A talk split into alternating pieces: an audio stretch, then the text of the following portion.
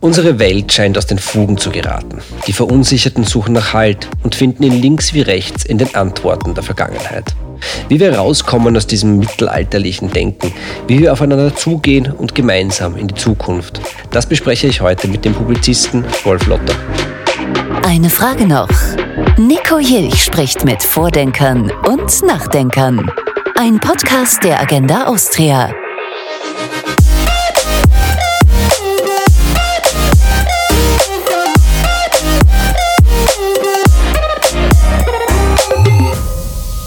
Ich bin jetzt über Skype verbunden mit äh, Wolf Lotter, dem Publizisten, Autor und Journalisten. Hallo Wolf.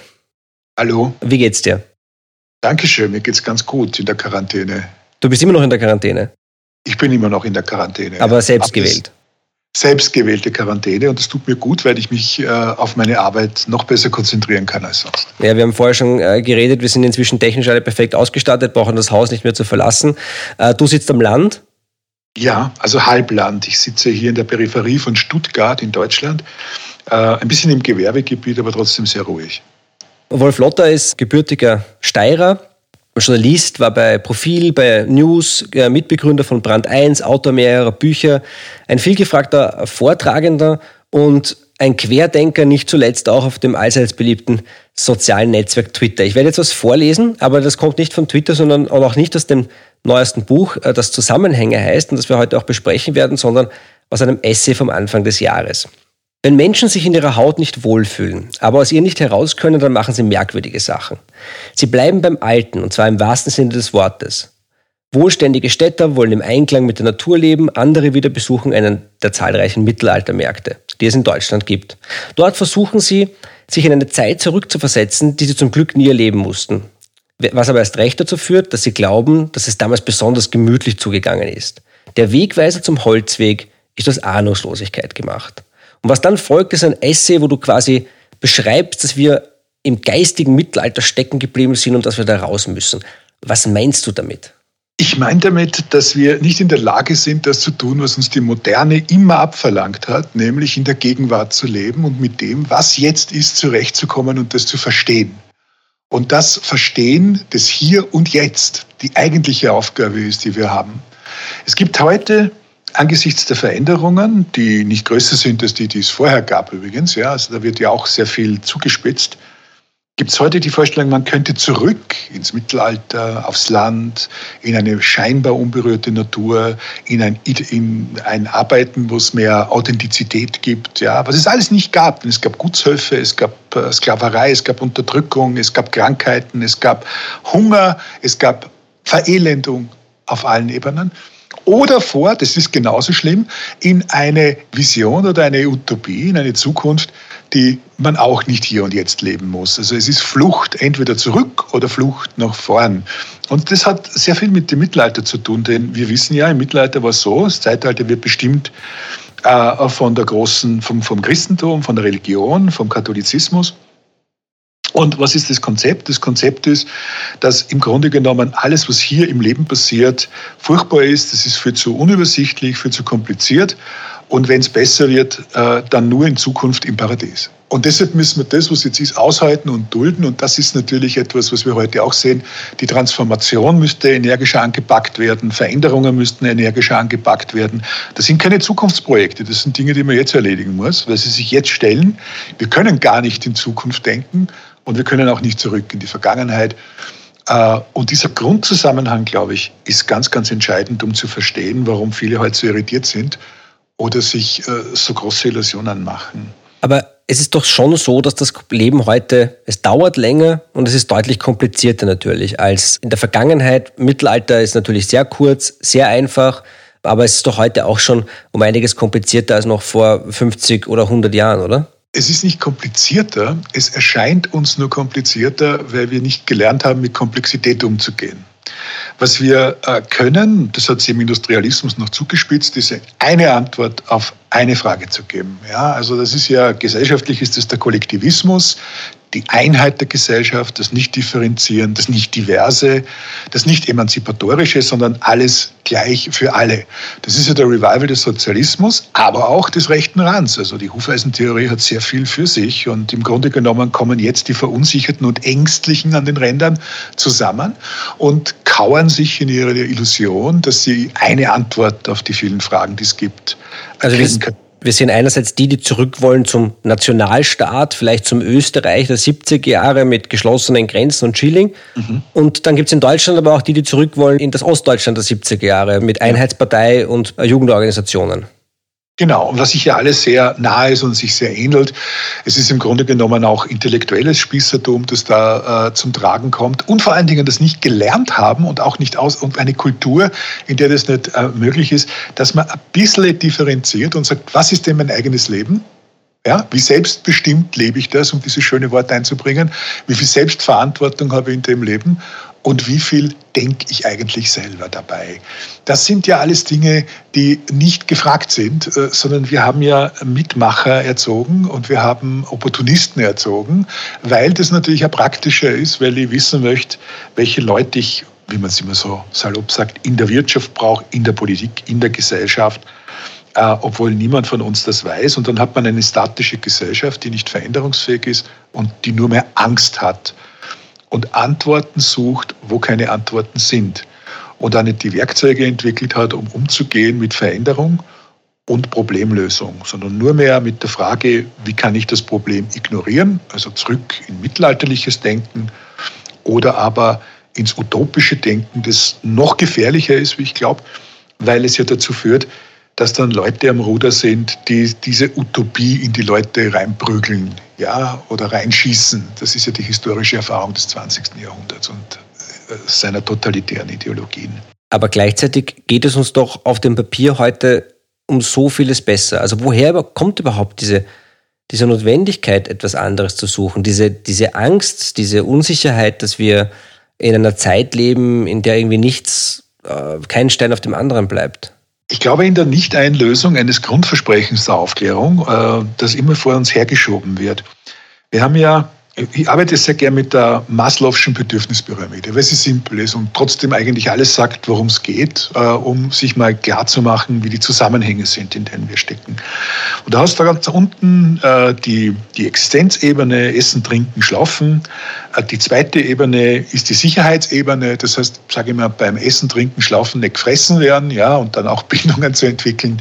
Die dritte Ebene ist die soziale Ebene. Auf der findet irrsinnig viel statt. Unsere moderne Politik findet da statt auch. Ja, unsere Gemeinschaftsvorstellung, unsere, der Kollektivismus findet dort statt, aber auch die Arbeitsteiligkeit. Also vieles von dem, was sozusagen im Sozialen ist und was wir gar nicht auf dem Zettel haben, wenn wir das Wort sozial benutzen, das ist ja sehr, sehr umfangreich. Auf der vierten Ebene kommen dann die persönlichen Bedürfnisse, wie Maslow sagt. Und dann geht es um Respekt und Anerkennung der eigenen Person. Und das ist heute und schon seit Jahren ein unglaubliches Thema in Firmen, in der Gesellschaft, in der Politik. Ja, das kommt eigentlich sofort nach dem Sattwerden der 60er Jahre, kommt es 68, wird es zum Thema in der Studenten- und Jugendbewegung. Ich bin auch noch da. Ja, ich habe eine Persönlichkeit. Das wird dann wieder zurückgeführt in die alten Ideologien, links wie rechts übrigens, ja, und nivelliert. Aber es ist nicht klein zu kriegen und jetzt haben wir das Problem wieder. Das heißt, wir haben zwar eine Konsumgesellschaft, die die ersten drei Sektoren sehr, sehr gut bewältigen kann mittlerweile, zumindest hier im reichen Westen. Aber wir schaffen die vierte Stufe nicht, weil wir nicht gelernt haben zu differenzieren. Und weil ich nicht gelernt habe zu differenzieren, sehe ich natürlich nicht die Möglichkeit, dass Individuen und Gemeinschaft sich sehr, sehr gut ergänzen können, aber ich das Individuelle nicht ignorieren darf, sondern eigentlich in den Vordergrund stellen muss. Und wenn diese vierte Ebene nicht behandelt und gedacht wird, kommt man nicht zur fünften Ebene, die den Begriff der Selbstverwirklichung in sich trägt. Und Selbstverwirklichung, das, darüber macht man sich ja bis heute lustig, bedeutet ja nicht, dass jeder das tun kann oder tun soll, was er, äh, wie es einem lustig ist, halt so oder so, sondern dass er das tut, was er am besten kann und womit er anderen auch am besten nützen kann. So, und da sind wir eigentlich am Punkt der Wissensarbeit, weil das ist, ab hier beginnt die Wissensarbeit. Ab hier beginnt sozusagen eine Welt, in der wir überhaupt in der Lage sind, Innovation zu leisten, Veränderung zu tragen, Problemlösungen, bessere äh, herauszuarbeiten, äh, in der wir überhaupt in der Lage sind, unser, unseren Kopf so zu nutzen, wie es ihm zusteht. Weil vorher haben wir das nicht. Vorher bilden wir relativ einfache Bedürfnisse ab und versuchen die zu befriedigen. Aber wenn ich dich richtig verstehe und dein Buch auch richtig lese, dass Zusammenhänge heißt und ähm, Ende September erscheint, sagst du, dass wir noch ein paar Schritte entfernt sind davon, diese, unser Hirn quasi äh, richtig einzusetzen. Und du hast jetzt das Wort Kollektivismus zweimal erlebt und, und, und ich höre schon Leute aufschreien und sagen, ja, ihr habt, was habt ihr denn gegen Gewerkschaften? Aber darum geht es natürlich nicht, sondern es geht um etwas viel Größeres und viel Schlimmeres. Und deswegen werde ich jetzt kurz eine Passage aus dem Buch vorlesen.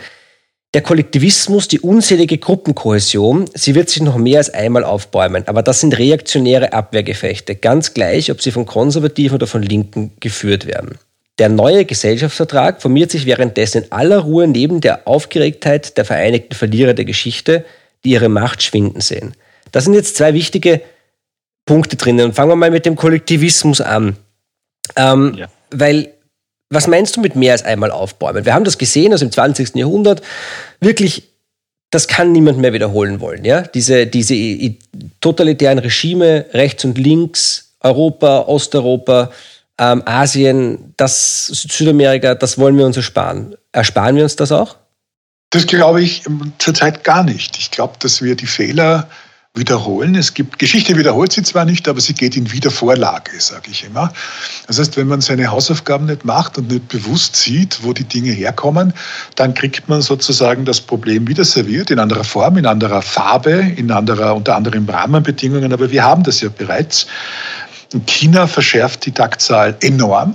Ja, also ich will nicht behaupten, dass man dort wieder in den Tagen der Kulturrevolution ist, aber dass der Maoismus dort wieder eine Rolle spielt ideologisch und dass wir das an Hongkong sehen und dass wir das auch an den Begehrlichkeiten gegenüber Taiwan sehen und den Umgang mit den Uiguren und mit sehr vielen anderen. Also mit allem, was different ist zu diesem Regime, das ist unbestreitbar. Und da gibt der Westen keine Antwort drauf. Das hat auch damit zu tun, dass wir immer glauben, dass nur Menschenrechtsorganisationen was gegen China haben oder nur Menschenrechtsorganisationen äh, die wären, die das, die das anprangern. Die haben starke Verbündete im Industrialismus im Westlichen. Ich erinnere mich an Industriemanager, die voll Begeisterung aus dem noch sehr autoritären China der 70er und 80er Jahre zurückkamen und gesagt, na, das wäre doch auch bei uns was. Ja? Und es gibt so ein äh, gelerntes äh, es muss wieder straff zugehen, es muss einheitlich geregelt werden. Äh, das beeindruckt äh, einen Fabriksdirektor genauso wie einen Politfunktionär, und zwar ganz gleich, welcher Partei er angehört. Die zweite Ebene ist, und das sehe ich nicht nur bei Trump, der viel zitiert ist, aber das ist natürlich ein Problem des Nationalismus und es ist ein Problem der Engstirnigkeit, sehe ich bei uns auch. Es gibt ja keine politische Richtung mehr, die meint, ohne Abschaffung der Demokratie noch voranzukommen. Also wenn ich mir zum Beispiel das Thema Klimanotstand als Thema ansehe, dann ist es wirklich erbärmlich, dass wir keine Antwort auf, auf uh, so eine Forderung finden, uh, die entsprechend scharf ausfällt, nur weil wir in der Sache sozusagen, da sind wir uns ja alle einig, aber dafür einen Notstand auszurufen, ist äh, ein ungeheuer lässlicher Umgang mit der Demokratie und ein ungeheuer lässlicher Umgang mit dem Begriff des Notstands selbst. Ja? Also da muss man schon sagen, da haben wir offensichtlich unsere Hausaufgaben gar nicht gemacht. Und so schleicht man sich voran. Man schleicht sich voran, indem man zum Beispiel sagt, die Gruppe darf gar nichts mehr sagen, die Gruppe soll alles sagen. Es gibt eine Wahrheit, Politik wird wieder moralisiert und man macht im Grunde genommen damit nur die Extremisten stärker. Man macht die Bubbles nur stärker, weil die Dummen, die in der Bubble drin sind, und zwar links wie rechts, die fühlen sich bestätigt durch eine Politik, die sagt, es gibt eine Wahrheit und es gibt keine Differenz und es gibt keine Parallelität der Meinungen. Und jetzt zeigt sich, dass wir eigentlich in den letzten 70, 80 Jahren, seit Ende des Zweiten Weltkriegs, ganz wenig dazugelernt haben an Demokratie, Alltagsdemokratie und Zivilgesellschaft. Das hätte es nämlich gebraucht, um all das äh, hintanzustellen. Wir haben nach wie vor eine Kultur der Eindeutigkeit, eine Kultur, die nur ein Entweder-Oder kennt, und äh, es nicht zulassen mag, dass es mehrere Positionen und Meinungen nebeneinander gibt. Äh, und das fällt uns jetzt auf die Füße. Wie ist denn die ganz konkrete Zukunft zum Beispiel Deutschlands? Weil du hast vorher gesagt, äh, Geschichte wiederholt sich nicht, aber sie reimt sich in dem Sinne. Jetzt haben wir die 2020er Jahre äh, in den sozialen Medien, die Dummen finden sich in ihren Bubbles und schlagen sich gegenseitig, zumindest bisher nur virtuell, die Köpfe ein. Aber es ist wieder links, rechts. Wir haben eine extrem linke Partei, eine extrem rechte Partei, die auf Wählerfang gehen. Die Lager polarisieren sich. Und jetzt kommt mit der Corona-Krise noch sowas dazu wie die Inflation, wenn man das jetzt mal so nennen kann, ganz flapsig, auch wenn das wieder ein abendfüllendes Thema wäre. Das heißt, es gibt da gewisse Voraussetzungen, die wir irgendwie vor 100 Jahren genauso hatten. Ja, also es ist eine ähnliche Situation. Es ist eine ähnliche Situation wie vor den großen Katastrophen Europas äh, äh aus dem 19. und 20. Jahrhundert, aus dem 20. Jahrhundert vor allen Dingen, äh, was nicht bedeutet, dass es zum selben Ergebnis führen muss.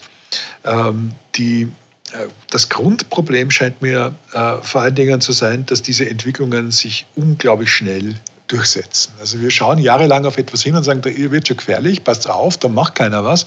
Dann gibt es auch keine Aufklärungsarbeit. Es gibt äh, auch nicht das äh, Aushalten wollen in der, in der Gesellschaft von anderen Meinungen. Auf Twitter ist es ja bis zum Exzess äh, sichtbar. Und äh, das führt sich dann in der Gesellschaft durch. Das hat sich in den Medien auch durchgesetzt, ja, also das Polarisieren. Und das führt dann natürlich dazu, dass wir glauben, äh, dass dieser eine Zusammenhang, dieser eine, diese eine Wahrheit, äh, die ist, die wir durchsetzen müssen, koste es, was es wolle. Und der Zusammenhang ist ja das genaue Gegenteil von den Zusammenhängen. Also Zusammenhänge bedeutet ja, zumindest stelle ich mir das so vor, dass man herausfindet in der jeweiligen Situation, in der man ist, was richtig ist und was falsch. Weil ich glaube, das gibt schon auch. Richtig und falsch gibt es noch, aber es gibt eben nur an und für sich richtig und falsch. Also das ist eher ein Entscheidungsproblem als etwas anderes. Äh, aber was es nicht mehr gibt, ist diese gesellschaftliche, dieses gesellschaftliche Leitmotiv. Das ist der Preis des Freiraums. Und wenn man den nicht zu bezahlen bereit ist, dann ist man unfrei, dann ist man abhängig, dann hat man es aber auch bequem. Die Zukunft Deutschlands oder die Zukunft Europas, also da maße ich mir jetzt kein Bild an, weil ich glaube, dass Zukunfts, äh, Zukunft schauen alle problematisch sind. Erstens kann man es nicht und zweitens haben wir genug mit dem zu tun, was jetzt schon auf dem Teller liegt. Denn das ist ja unsere Zukunft, das sozusagen einmal abzuarbeiten. Und da sehe ich einen dringenden Bedarf einen politisch dringenden Bedarf darin, sich in Toleranz zu üben, sich der Seiten zu enthalten, äh, jeder Form von Polarismus zu entsagen und Polarisierung zu entsagen. Das geht natürlich an Politiker und Journalisten gleichermaßen. Aber es ist äh, wahnsinnig schwierig, weil, weil man natürlich von den Bubbles, die arbeiten immer nach dem Prinzip, bist du nicht für uns, bist du gegen uns. Also es wird ja nicht, es wird ja nicht angenommen, äh, dass, dass, jemand, dass jemand ein bisschen differenziert denkt in dem einen oder anderen Feld. Noch viel wichtiger als das, was ich jetzt gesagt habe, ich stimme dazu, noch viel wichtiger wäre es, dass die Leute aufhören, sozusagen, darauf zu warten, dass es diese Signale gibt. Der Journalismus macht sich ja überflüssig oder hat sich überflüssig dadurch gemacht, dass er sich parteiisch gemacht hat und parteilich gemacht hat und seine eigentliche Funktion nicht mehr erfüllt, nämlich also das, was ist, darzustellen. Und die Politik war immer schon so. Also mit, der, mit dem politisch Machen, mit dem parteilich Machen des Journalismus ist er in seine Krise geraten und dort verharrt er jetzt, weil er glaubt, das ist seine einzige Möglichkeit. Das ist falscher als alles, was man denken kann, denn es führt dazu, dass die, die sich nicht angesprochen fühlen von dem, und das ist, glaube ich, schon die Mehrheit, einfach das ignorieren, dieses Angebot ignorieren und auch das politische Angebot, so wie sie das politische Angebot schon ignorieren, aber noch nicht so weit sind, und da müssen wir eigentlich hin, dass sie selbst in der Zivilgesellschaft aktiv werden. Aber du schreibst eben auch, und ich habe es vorher auch zitiert, der neue Gesellschaftsvertrag formiert sich währenddessen in aller Ruhe neben der Aufgeregtheit der vereinten Verlierer der Geschichte. Das heißt, genau. da passiert ja was Positives. Genau, es ist nicht so, dass das jetzt tragisch ist, ja, dass wir das alles ignorieren, sondern es immer mehr Leute fangen an zu sagen, äh, ich sehe das anders, ich handle sozusagen jetzt regional, lokal, aber auch politisch in der Organisation, in meiner Firma, an meinem Arbeitsplatz, äh, nach dem, wie mir die Wirklichkeit erscheint und wie die Situation erscheint. Also ich bilde meine Zusammenhänge selbst, ich mache sie produktiv nach Drucker. Äh, und ich lasse mir das einfach nicht mehr, mehr vorgeben, was richtig und falsch ist. Und damit wächst sozusagen ganz still und unbeobachtet, aber sehr wirksam eine Welt heran, äh, in der die Zivilgesellschaft den Namen, den sie sich selbst gegeben hat, ja zu Recht endlich trägt, äh, weil die Leute wirklich Gesellschafter sind, ja, also handelnde, entscheidende und auch haftende Persönlichkeiten dessen, was da passiert. Äh, und nicht mehr nur die Figuren, die man rumschirmen und manipulieren kann und äh, die dann Ja oder Nein sagen müssen, äh, sondern die Agenten der Politik, des Kollektivismus wandern sozusagen hin ins Individuelle, wandern dorthin, wo das Selbst eine größere Rolle spielt, als das in vergangenen Zeiten das heißt, Fall war. Wenn wir eine bessere Welt wollen als die vor 100 Jahren, dann müssen wir selbst tätig werden. Genau. Äh, wie kann das aussehen? Also in der Praxis, was bedeutet das? Indem wir zum Beispiel, das ist kein Paradox, unseren Konsumismus aufgeben. Also es gibt ja sozusagen immer den, die Phrase vom Konsumidioten, Rechte wie Linke benutzen das ja gleichermaßen, um die Mitte zu denunzieren. Tatsächlich ist unser Problem aber nicht die Leute, die alles kaufen, um sich damit zu befriedigen durch materielle Güter, obwohl das auch nicht sehr vernünftig ist. Unser eigentliches Problem ist, dass wir Meinungen konsumieren und Positionen und Kulturen konsumieren, ohne sie zu hinterfragen. Äh, und wenn wir aufhören, das zu tun, ja, wenn wir das nicht mehr machen, dann müssen wir uns selber bemühen und anstrengen, etwas, etwas von dem, äh, das unser Leben ausmacht, selbst gestalten zu können. Also es ändert sich sozusagen die, die Verantwortung fürs eigene Leben die Kantsche äh, Aufklärungsidee ist es im Grunde genommen. Der Mut, sich des eigenen Verstands zu bedienen, dem folgt automatisch natürlich ja, mach deine Sachen selber, organisiere, sei selbstständig in deinem Leben. Und wenn du zum Beispiel dein Leben in einer Organisation nicht ab, abgebildet siehst, ja, dann versuch unternehmerisch zu denken, versuch etwas Neues zu machen, versuch dein, dein eigenes Ding, sagt man in Deutschland, zu machen. Äh, das ist, glaube ich, nicht, nicht zu Unrecht zu, einem, zu einer großen, wichtigen Phrase geworden, die tatsächlich aber was ausfüllt in den letzten Jahrzehnten. Mach dein eigenes Ding, bedeutet schlicht und ergreifend, tu das, was dir entspricht, tu das, was du kannst. Und in Wirklichkeit steckt es hinter dem großen, pathetischen und oft verächtlich gemachten Wort Selbstverwirklichung. das ist es ja. ja. Und Unternehmer tun genau das. Selbstständige tun genau das. Glaubst du, dass wir in Zukunft mehr sehen werden und dass der technische Fortschritt da hilft? Ich glaube schon. Also wir sitzen hier jetzt, ich sitze vor meinem iPad, du sitzt vor deiner Webcam äh, und, und gerade also Menschen jetzt unter 35, vielleicht sogar unter 30 äh, leben in einer Welt. Letzter Podcast war über E-Sports, äh, den ich auch äh, gebracht habe. Dann, wir leben in einer Welt, in der die Technologie, YouTube, Instagram, TikTok, also wirklich Berufsbilder ermöglicht. Lustigerweise alles in einem Feld, das wir kennen im Grunde, weil wir haben als Journalist mal angefangen in genau diesem Bereich. Nur heute gibt es viel mehr. Also da gibt es junge Menschen, die verdienen Geld mit, indem sie den ganzen Tag äh, Videogames streamen oder andere Dinge streamen. Das heißt, glaubst du, dass es, dass, dass wir da, dass das eine positive Kraft entfalten könnte zur Veränderung? Also da, da, muss ich ein bisschen ausholen. Ich glaube, die Digitalisierung ist Teil der Automatisierung ja, und damit Teil sozusagen der Kulturgeschichte. Ja, wir haben immer versucht, mit Werkzeugen und Methoden und Modellen unser Leben einfacher zu machen, uns weniger anstrengen zu müssen.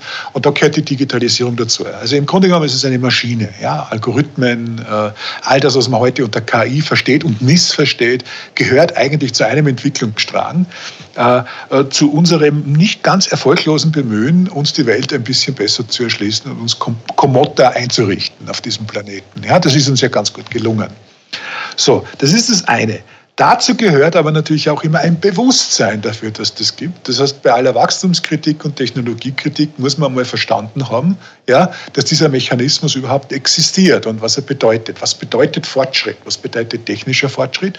Und da gehört jetzt was ganz Entscheidendes dazu. Du hast vorhin gesagt, die unter 35-Jährigen. Ich weiß, ich war, als ich unter 35 war, habe ich illegal irgendwelche Modeme angeschraubt in Österreich. Ja, äh, das kennt man heute gar nicht mehr. Na, Entschuldigung, was hast du gemacht?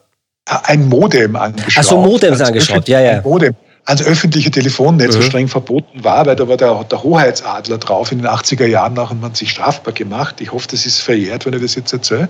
So, auch das war, ich will jetzt nicht so Revolutionsfieber und, und, und Partisanenfieber verbreiten damit und solche Geschichten erzählen. Ich sage nur, damit ist aber noch nichts getan. Ja, es ist auch nichts damit getan, dass es ein paar Leute gibt, die, die zeigen, wie sie mit Games arbeiten. Es gibt den problematischen Begriff der Digital Natives. Digital Natives ist ein Generationenbegriff. Generationenbegriffe verwässern immer die Wirklichkeit. Also was wir brauchen jetzt nicht sozusagen diese Selbsterkenntnis oder diese Selbstbehauptung, ist genauer gesagt, ich gehöre jetzt zu den Jungen und ich kann das, sondern ich brauche das Selbstbewusstsein, das gestaltend machen zu können. Die Digital Natives kaufen sich einmal im Jahr ein neues Handy. Ja, das ist meine These. Mehr wissen sie auch nicht davon von dem Spö. Und was sie eigentlich wissen müssten, ist diese Blackbox des Digitalen zu öffnen und zu verstehen, was ist der Mechanismus der digitalen Automation? Wie gestalte ich den? Was ist da gut? Was ist da schlecht? Was kann man damit machen? Was kann ich für mein Leben eigentlich da rausholen, um das zu tun? Also wegzugehen vom Verbraucher, vom Konsumenten hin zum Gestalter, zum unternehmerischen Umgang mit diesen Dingen. Das vermisse ich enorm was mich positiv stimmt, wenn ich jetzt sage, vor 30 Jahren habe ich gebraucht 150, umgerechnet 150 Millionen Euro und eine Lizenz, dann konnte ich einen Fernsehsender starten. Heute trage ich unter anderem einen ganzen, ein ganzes Fernsehstudio in meiner Hosentasche. Und per Knopfdruck quasi das Wissen der Welt, nicht? Das heißt, ich sehe das im positiven Sinne wie ein gewaltiges Begabtenförderungsprogramm, wo zumindest theoretisch jeder die Möglichkeit hat, sich zu informieren, sich auszubilden, fortzubilden und auch etwas zu tun und das alles ohne großen Kapitaleinsatz nämlich. Einverstanden, wobei der große Kapitaleinsatz, das ist der Haken, an dem ich mich da sozusagen aufziehen würde. Ich finde es ja toll, dass du sagst, es gibt ein Studio in der Westentasche. Ja, das iPhone kann ja alles, das ist ja hervorragend beispielsweise. Ja, da jedes andere Smartphone auch. So, aber und das ist das Entscheidende. Die alte Fernsehgesellschaft, die alte TV-Company, die hat ja auch ökonomisches Wissen gebraucht. Nicht nur technisches Wissen, das Zugangswissen, wie man ein netten Video auf TikTok äh, produziert, sondern die mussten auch äh, schauen, wie, wo kommt das Geld her, wie verbreiten wir das, wie verkaufen wir unsere Lizenzen, wovon leben wir. Und es genügt nicht, den Zugang zu einer Technologie zu haben. Man muss sie auch verstanden haben, um sie anwenden zu können und davon was verdienen zu können und damit tatsächlich was unternehmen zu können und etwas bewirken zu können. Das ist der Mechanismus ist ja oft der, dass man von Ökonomie sehr wenig versteht. Einige Influencer haben das total verstanden. Also das finde ich zum Beispiel schon immer ganz toll. Das sind die jungen, die wirklichen Kapitalisten, wenn ich den Begriff überhaupt benutzen möchte, aber ich versuche es jetzt mal. Die wirklichen Kapitalisten sind die, die mit sehr, sehr wenig Einsatz und sehr viel Wissensarbeit, sehr viel Know-how, ja, unabhängig vom Alter in der Lage sind, sich so gut zu vermarkten, wie die das tun. Ja, das ist klassisches Unternehmertum. Das ist sehr, sehr schlau und sehr, sehr toll. Aber da muss man im Ernst natürlich sagen, das sind nicht viele. Da probieren sehr viele etwas nachzumachen, haben aber noch nicht verstanden, dass man dazu erstens einmal grundsätzliche ökonomische Mechanismen kennen muss. Aber es probieren, sie probieren es zumindest. Also das ist das Positive in meiner ja, Also Millionen von Menschen können probieren, Millionen von Menschen, die vor 30 Jahren in ihrer sozialen Stellung, mit ihrer Familiengeschichte gar nichts probiert hätten, die wären einfach Angestellte geworden oder Beamte und hätten ihr Leben gelebt, äh, eine kleine Karriere gemacht und dann das wäre es gewesen. Es könnte ich entgegenhalten, dass die große Mehrheit genau das immer noch werden will, Beamte und Angestellte heute. Aber es geht, glaube ich, und das ist durchaus auf, auf, auf Linie, es geht darum, dass man auch verstanden hat, dass man sie leichter tut, wenn man sozusagen die Mechanismen des Ökonomieverstehens aufnimmt, statt einfach zu sagen, oh, ich bin Antikapitalist und ich möchte jetzt mehr Kohle vom Staat und ich möchte also sozusagen alle Rechte haben und äh, kümmere mich eigentlich nicht, wo die Kohle herkommt, enteignen wir halt ein paar Leute und das war's dann schon. Das ist es natürlich nicht. Und das heißt, dieser glaub, Antikapitalismus ist für dich eine Gegenreaktion eigentlich auf das Nicht-Verstehen? Ich glaube, dass es zum Teil so ist, dass man versucht, einen Ausweg zu finden aus diesen sehr statischen Gebilden, in denen man in Organisationen ja lebt, heute immer nur als Angestellter, äh, was ich begrüße und für vernünftig halte. Und das Zweite ist, ich glaube, und das ist eine Appellation, dass die Eliten das die Geisteseliten, die Sozialeliten, die Leute, die Sozialwissenschaft, Geisteswissenschaft studiert haben, dass die Leute endlich anfangen müssen, ihr gestörtes Verhältnis zu unserem ökonomischen System zu bereinigen. Genauso wie sie anfangen müssen, ihr gestörtes Verhältnis zu unserer zur Technologie zu bereinigen, also zu den Naturwissenschaften. Es gibt ja diese, der Günther Anders hat das genannt, prometheische Kränkung. Ja, ganz toller Begriff. Also gekränkt davon, dass es Technologie gibt, ja, gekränkt ist der Mensch davon, wenn er äh, bisher nur mit dem Geist gearbeitet hat, dass die Technologie so komplex ist. Äh, und dann stellt man sie in den Schmollwinkel und sagt, ja, die Technologie und die Konzerne und das, was sie bewirken, das ist alles schlimm, äh, ohne Gegenkonzepte entwickeln zu können, weil man die Mechanismen nicht versteht. Also ich glaube schon, dass wenn man die Regeln ändern muss, um den alten Spruch anzubringen, muss man sie erst einmal verstanden haben. Ja? Und das fehlt sozusagen in dieser Umwälzungsbewegung ganz massiv. Und da reicht das reine Experiment nicht. Ich glaube, dass man erfolgreicher wäre, wenn man sich die Mechanismen einmal ansieht. Was kann Ökonomie? Was kann ich damit machen, statt sie abzulehnen? Was kann die Technologie? Wie nehme ich sie an? Und was kann auch die Organisation, die neue, ja, fürs Individuum tun? Glaubst du, dass es so etwas gibt wie eine natürliche Ökonomie, in der sich die Menschen ordnen? Das heißt, ein System, mit dem ich mich mit dem ich mich arrangiere, dass ich verstehe, nicht eines, das ständig versuche zu bekämpfen, neu zu gestalten, weil wir haben vorher über den Kollektivismus geredet, das ist ja im Kern das, nicht? Also dieses Brechen des ökonomischen Systems und ein neues zu schaffen, was immer wieder schief geht und in Gewalt endet und, und äh, ganz, ganz üble Folgen mit sich bringt. Ich muss da was anmerken. Ich glaube, es gibt ja einen Grund dafür, dass es immer der Kapitalismus heißt, nicht in der Abwehr des Kapitalismus. Das ist ein Kampfbegriff. Der Kapitalismus, als ob es sich um ein statisches Gebilde handelt. Jeder, der sich mit Wirtschaftsgeschichte beschäftigt hat, weiß, dass es heute allein äh, fast 800 verschiedene Varietäten gibt für Kapitalismus, die sich dramatisch unterscheiden voneinander. Ja? Also mehr Staat, weniger Rahmenbedingungen, äh, soziale Marktwirtschaft in unterschiedlichen Ausprägungen etc. pp. Also es gibt unterschiedlichste Marktwirtschaften, das ist die Wahrheit. Und was ist letztlich eine Marktwirtschaft? Die Art und Weise, wie Menschen ihre Verhältnisse, ihre materiellen Verhältnisse zueinander regeln. Na, je nach den Zusammenhängen, die sich ergeben. Also das ist äh, im Grunde genommen ein zutiefst sozialer Prozess, der dort läuft. Wir kooperieren, Und, wir kooperieren, auch Konkurrenz ist eine Form der Kooperation am Ende ja, des Tages. Genau, Genau, also die, die Verhaltensökonomik ist ja eine sehr heilsame Disziplin, die uns viel erhält und, und viel klar macht und wie sehr und wie eng das zusammenhängt mit der Art und Weise, wie wir denken. Das können wir nicht nur bei Kahnemann, sondern auch bei anderen sehen und das ist immer wieder faszinierend. Ich glaube, da fängt immer, da würde ich immer Verdacht schöpfen. Ja, wenn jemand sagt, es gibt ein System und dieses System ist so und so und so. Genauso ist es eben nicht. Und äh, alles, was ich in Zusammenhänge versuche klarzumachen, ist, dass uns nichts anderes übrig bleibt, als unsere Zusammenhänge, unser Leben, unser Verhältnis zu den Dingen selbst durchschaut zu haben. Ja?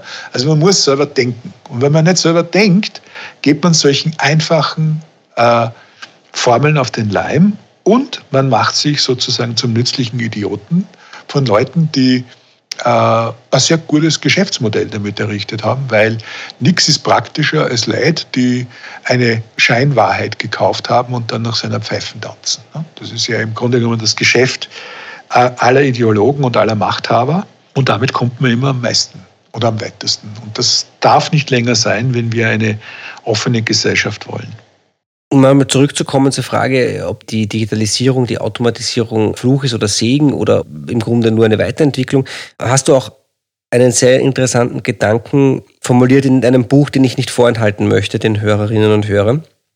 Ich lese vor. Die digitale Welt hat die schlechten Angewohnheiten von früher übernommen und sogar vielfach perfektioniert. Sie ist drauf und dran, die neuen, neue Vereinheitlichung mit Hochgeschwindigkeit zu betreiben. Das Ergebnis ist eine Gleichschaltung von Ansichten und Einstellungen, von Geschmack und Vorzug, den man Globalismus nennt und den man nicht mit dem Freihandel und Entwicklung verbundenen Globalisierung verwechseln darf.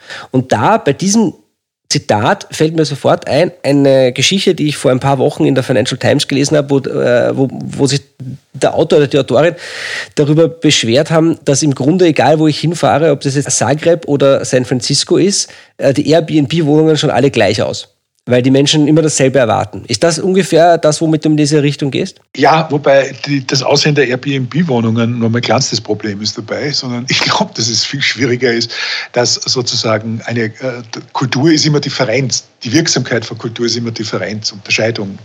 Das ist so. Äh, und davon ziehen wir Nutzen. Äh, und der Schaden, den Einheitlichkeit einrichtet, im ästhetischen Geschmack übrigens genauso wie im Alltag, genauso wie bei Unternehmen, in der Politik und anderswo, der ist so ungeheuer groß, äh, weil wir uns sozusagen abhängig machen von etwas, was automatisch entstehen muss, wo Differenz beseitigt ist, nämlich von einer Bürokratie. In dem Moment, wo alles gleich ist, ist einz der einzige Machtfaktor, der noch übrig bleibt, ist der Verteiler dieses Einzigen oder der Einheitlichen.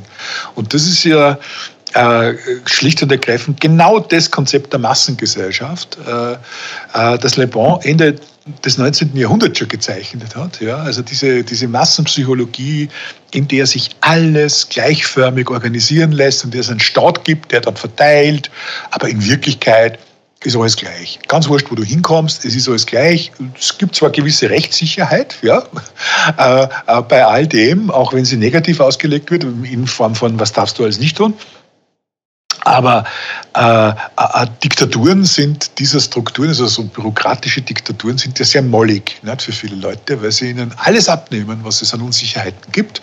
Und der Hamburger schmeckt gleich in Tokio wie in Favoriten und äh, in Zürich schaut das Airbnb gleich aus wie in Jakarta. Und ist es nicht praktisch? Ist es nicht toll? Also ich glaube ich glaub schon, dass Standards und Normen Nutzen haben. Ja, das wäre ja Unsinn, etwas anderes zu behaupten. Aber wir haben zu viel davon. Wir haben vor allen Dingen auf dem falschen Platz zu viel davon. Äh, und wenn diese Differenzierung äh, weiter zurückgetrieben wird, dann wird es uns nicht gelingen, auf die immer persönlicheren und immer individuelleren Fragen richtige Antworten zu finden. Es geht ja letztlich nur darum, dass wir unseren Kopf schärfen in der, in der Problemlösung, äh, die die Einzelnen und die Einzelne immer stärker fordern. Ja, also wir kriegen ja Respekt, Anerkennung und Selbstverwirklichung auch wiederum äh, von der Seite der Leute, die ihre Probleme gelöst werden oder ihre Bedürfnisse befriedigt äh, kriegen wollen, nur dann hin, wenn wir unterscheiden können. Ja? Also ein saturierter Markt, ja, der nicht mehr in der Lage ist, äh, Individualbedürfnisse zu adressieren, der geht ein. Fertig. Ja? Und der ist eigentlich dann nur mehr Planwirtschaft. Und da sind wir ja auch in vielerlei Hinsicht schon wir produzieren immer das äh, mehr vom Gleichen äh, und äh, gucken immer auf die Quantität und auch nicht auf die Qualität. Und das fällt ja wirklich vielen auf, nicht nur bei Lebensmitteln, sondern auch bei Airbnb-Wohnungen. Wobei, vielleicht habe ich auch zu viel reininterpretiert in diesen Airbnb-Artikel, weil ähm, der Herr Hilton hat schon vor äh, vielen Jahrzehnten erkannt, dass der Tourist gerne dasselbe an jedem Ort hat, damit er vielleicht auch etwas hat, woran er sich festhalten kann. Was irgendwie auch zurückführt zu dem, was wir am Anfang gesagt haben. Ja, wenn du in einer unsicheren neuen Umgebung bist, dann suchst du dir etwas, das du kennst. Ja, Vertrautheit. Vertrautheit, ähm, was aber nicht positiv ist in dem Fall, wie wir besprochen haben, weil diese Vertrautheit ist eine, eine, eine Reaktion, also ist reaktionär, was wir da gesellschaftlich ja. suchen.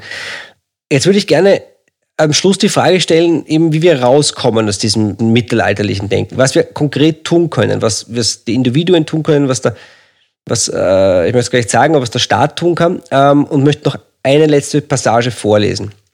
Von Kindesbeinen an haben wir gelernt, dass Vielfalt Chaos bedeutet. Unterscheidbarkeit, Ungerechtigkeit, Individualität, Egoismus. Deshalb leben wir im Daueralarm. Die Welt, wie sie geworden ist, passt nicht mehr zu der, in der wir bis vor kurzem noch lebten. Dieser Daueralarm, wie lange wird der noch anhalten und wie ist das mit dem Verhältnis zwischen Individualität, Individuum und, und Gesellschaft? Weil ich glaube, da in diesem Kern da steckt eigentlich alles drinnen, oder? Also erstens glaube ich von hinten nach vorne, man muss das versöhnen, in dem Sinn, dass das Individuum äh, klar als Träger der Gemeinschaft erkannt wird. Das klingt uns heute wie ein Widerspruch, das klingt wie ein Widerspruch und es ist aber keiner. Denn selbstverständlich sind die einzelnen Persönlichkeiten, die einzelnen Teile, ja, äh, die einzelnen Persönlichkeiten und Individuen einer Struktur, einer Organisation, die, die die ganze Organisation bilden und ausmachen. Es ist nicht die Institution an sich. Und wir, wir überbetonen die Institutionen. Das ist äh, unser erstes Problem. Und die Organisation.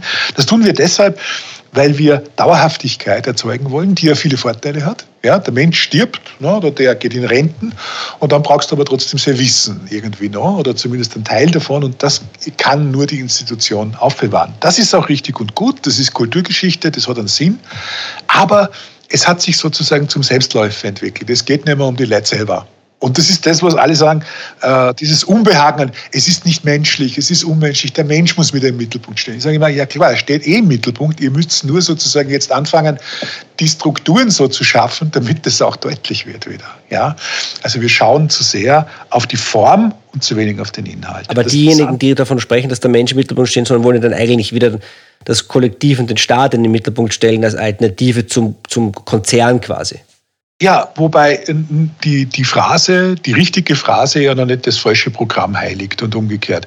Es ist ja im Grunde genommen nichts falsch daran zu sagen, es braucht ein Menschen, eine Menschenbildänderung in den Organisationen und äh, äh, in den Institutionen, nämlich die Hinwendung eben genau auf dieses Individuelle, auf das Selbstverantwortliche, aber auch das Selbstbewusste und Selbstbestimmte, was natürlich eine, Macht, eine Machtfrage ist und äh, das hat natürlich immer äh, Konflikte mit Ideologien und Parteien gegeben und, und äh, wird es auch weiterhin geben.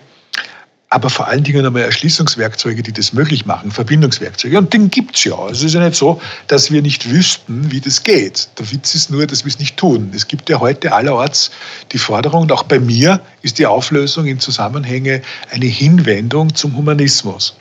Und Humanismus heißt ja nichts anderes, also zur humanistischen Bildung, zur Methodik, ganz bewusst. Also nicht nur zu einem nebeligen Begriff, wo man sagt, wir sind alle wieder lieb zueinander und, und, und wir unterscheiden die Welt in Gut und Böse, sondern im Gegenteil, wir benutzen sozusagen unser Wissen, unser Können, unseren Wohlstand dafür, dass wir uns einer Kulturtechnik bedienen, die es uns erlaubt zu lernen und uns auszutauschen und auch Kompromisse zu schließen. Weil das ist, glaube ich, das, was wir am wenigsten kennen. Wir halten es nicht aus, dass andere etwas tun und wollen, was wir nicht tun und wollen wollen. Und deshalb geht es gar nicht anders in einer vernünftigen Struktur, als sich anzugewöhnen, dass man diese Unterschiede akzeptiert, dass man sie toleriert, dass man sie aushält. Ja, man muss ja nicht zu eigen machen und gleichzeitig auch wieder klar macht, was die eigenen Interessen und Positionen sind. Es geht also um die Klarheit der Interessen in diesem Spiel bei dem, was du vorher beschrieben hast, dieses Kompromisse schließen, dieses Akzeptieren, dass jemand anderer anders denkt und, und auch zu akzeptieren, dass der vielleicht ähm, sogar einen Punkt haben könnte und ich deswegen ähm, eine gute Entscheidung treffe, eben einen Kompromiss zu schließen. Das ist ja irgendwie das, was die, was die christlich-sozialen und die Sozialdemokraten in Österreich nach dem Zweiten Weltkrieg gemacht haben, nach den Erfahrungen mit dem Bürgerkrieg, nach den Erfahrungen mit dem Dritten Reich, wo sie gesagt haben, nie wieder wir setzen uns an einen Tisch und egal wie hart der Kompromiss ist, wir schließen besser einen Kompromiss, als uns zu zerstreiten. Etwas, wo ich jetzt befürchte, den Eindruck haben, dass das verloren gegangen ist. Dass das nicht, weil, weil dann hat es geheißen, irgendwie die große Koalition, da endet, da tut sich nichts mehr, da, da das ist nur noch Stillstand. Äh, und jetzt sind wir wieder äh, das, da, dabei, dass sie sich mehr oder weniger zumindest verbal die Köpfe einschlagen. Also ich würde es würd genauso sehen. Ich glaube, dass die, dass, dass die Not der Ereignisse damals dazu geführt hat, dass man vernünftig geworden ist. Und dass man ein, das Sozialpartnerschaft war ein sehr vernünftiges Instrument. Äh, und auch die Vorstellung, dass man eine Marktwirtschaft, so wie das auch in Deutschland Ludwig Erhard gedacht hat, äh, und wie es mit ihm Eucken gedacht hat, äh, das waren sehr, sehr kluge Leute, die gesehen haben, dass es um Teilhabe geht, dass es um Ausgleich geht, dass es um äh, wirklich soziales Miteinander geht, äh, um Kommunikation geht und um Transparenz bei all dem. Ja, das waren diese Runden, wo, wo jeder gewusst hat, also wenn man sich das nur so vorstellt, auch in den 50er und auch noch in den 60er Jahren war es so, wenn die sich zusammengesetzt hat, wusste eigentlich jeder, der Gewerkschaftler und der, der Mensch aus dem industriellen Verband, äh, wer auf welcher Seite steht und wa warum man etwas will. Und man hat es nicht kamoufliert. Und ich glaube, das ist etwas ganz Wichtiges auch in der Wahrnehmung, in der Öffentlichkeit, dass man sagt, na klar, das sind unsere Leute und natürlich habe ich als Angestellter das Interesse, dass ich mehr verdiene. Ja, deshalb ist es für mich toll, wenn meine Gewerkschaft mehr eine Lohn- oder Gehaltserhöhung durchsetzt. Äh, und als Unternehmer, der das zahlen muss, äh, sehe ich das vielleicht ein bisschen anders. Das heißt, man, man soll sich nicht zurückwünschen in die Vergangenheit, was sowieso nicht möglich ist. Aber man kann aus der Vergangenheit lernen, sowohl im Positiven als auch im Negativen. Nicht alles war schlecht. Ich kann mir was nehmen, aber ich kann auch lernen aus den Dingen, die nicht funktioniert haben. Genau, so würde ich das sehen. Ich glaube, dass man sich abgewöhnen sollte zu sagen, alles Gute liegt in der Zukunft, alles Schlechte liegt in der Vergangenheit äh, und alles Unlösbare liegt in der Gegenwart, sondern dass wir eigentlich anfangen müssen, die Dinge, wie sie sind, so zu nehmen und zu sagen, okay, was machen wir draus? Und das ist äh, ganz wurscht, wo die herkommen und von wem, sondern was ist vernünftig? Und die Vernunft gebietet ja genau das, einen pragmatischen Umgang mit den Dingen, die wir haben und mit den Werkzeugen. Dann schließen wir mit diesem Appell an mehr Pragmatismus im Leben und im Diskurs, in der Debatte. Wolf Lotter, das Buch heißt Zusammenhänge. Es erscheint am 22. September, ist erhältlich im äh, guten Fachhandel und bei internationalen Versandkonzernen. Ich danke dir, dass du dir Zeit genommen hast. Alles. Gute nach Deutschland. Bis zum nächsten Mal. Vielen Dank. Das Dankeschön. Eine Frage noch. Nico Jilch spricht mit Vordenkern und Nachdenkern. Ein Podcast der Agenda Austria.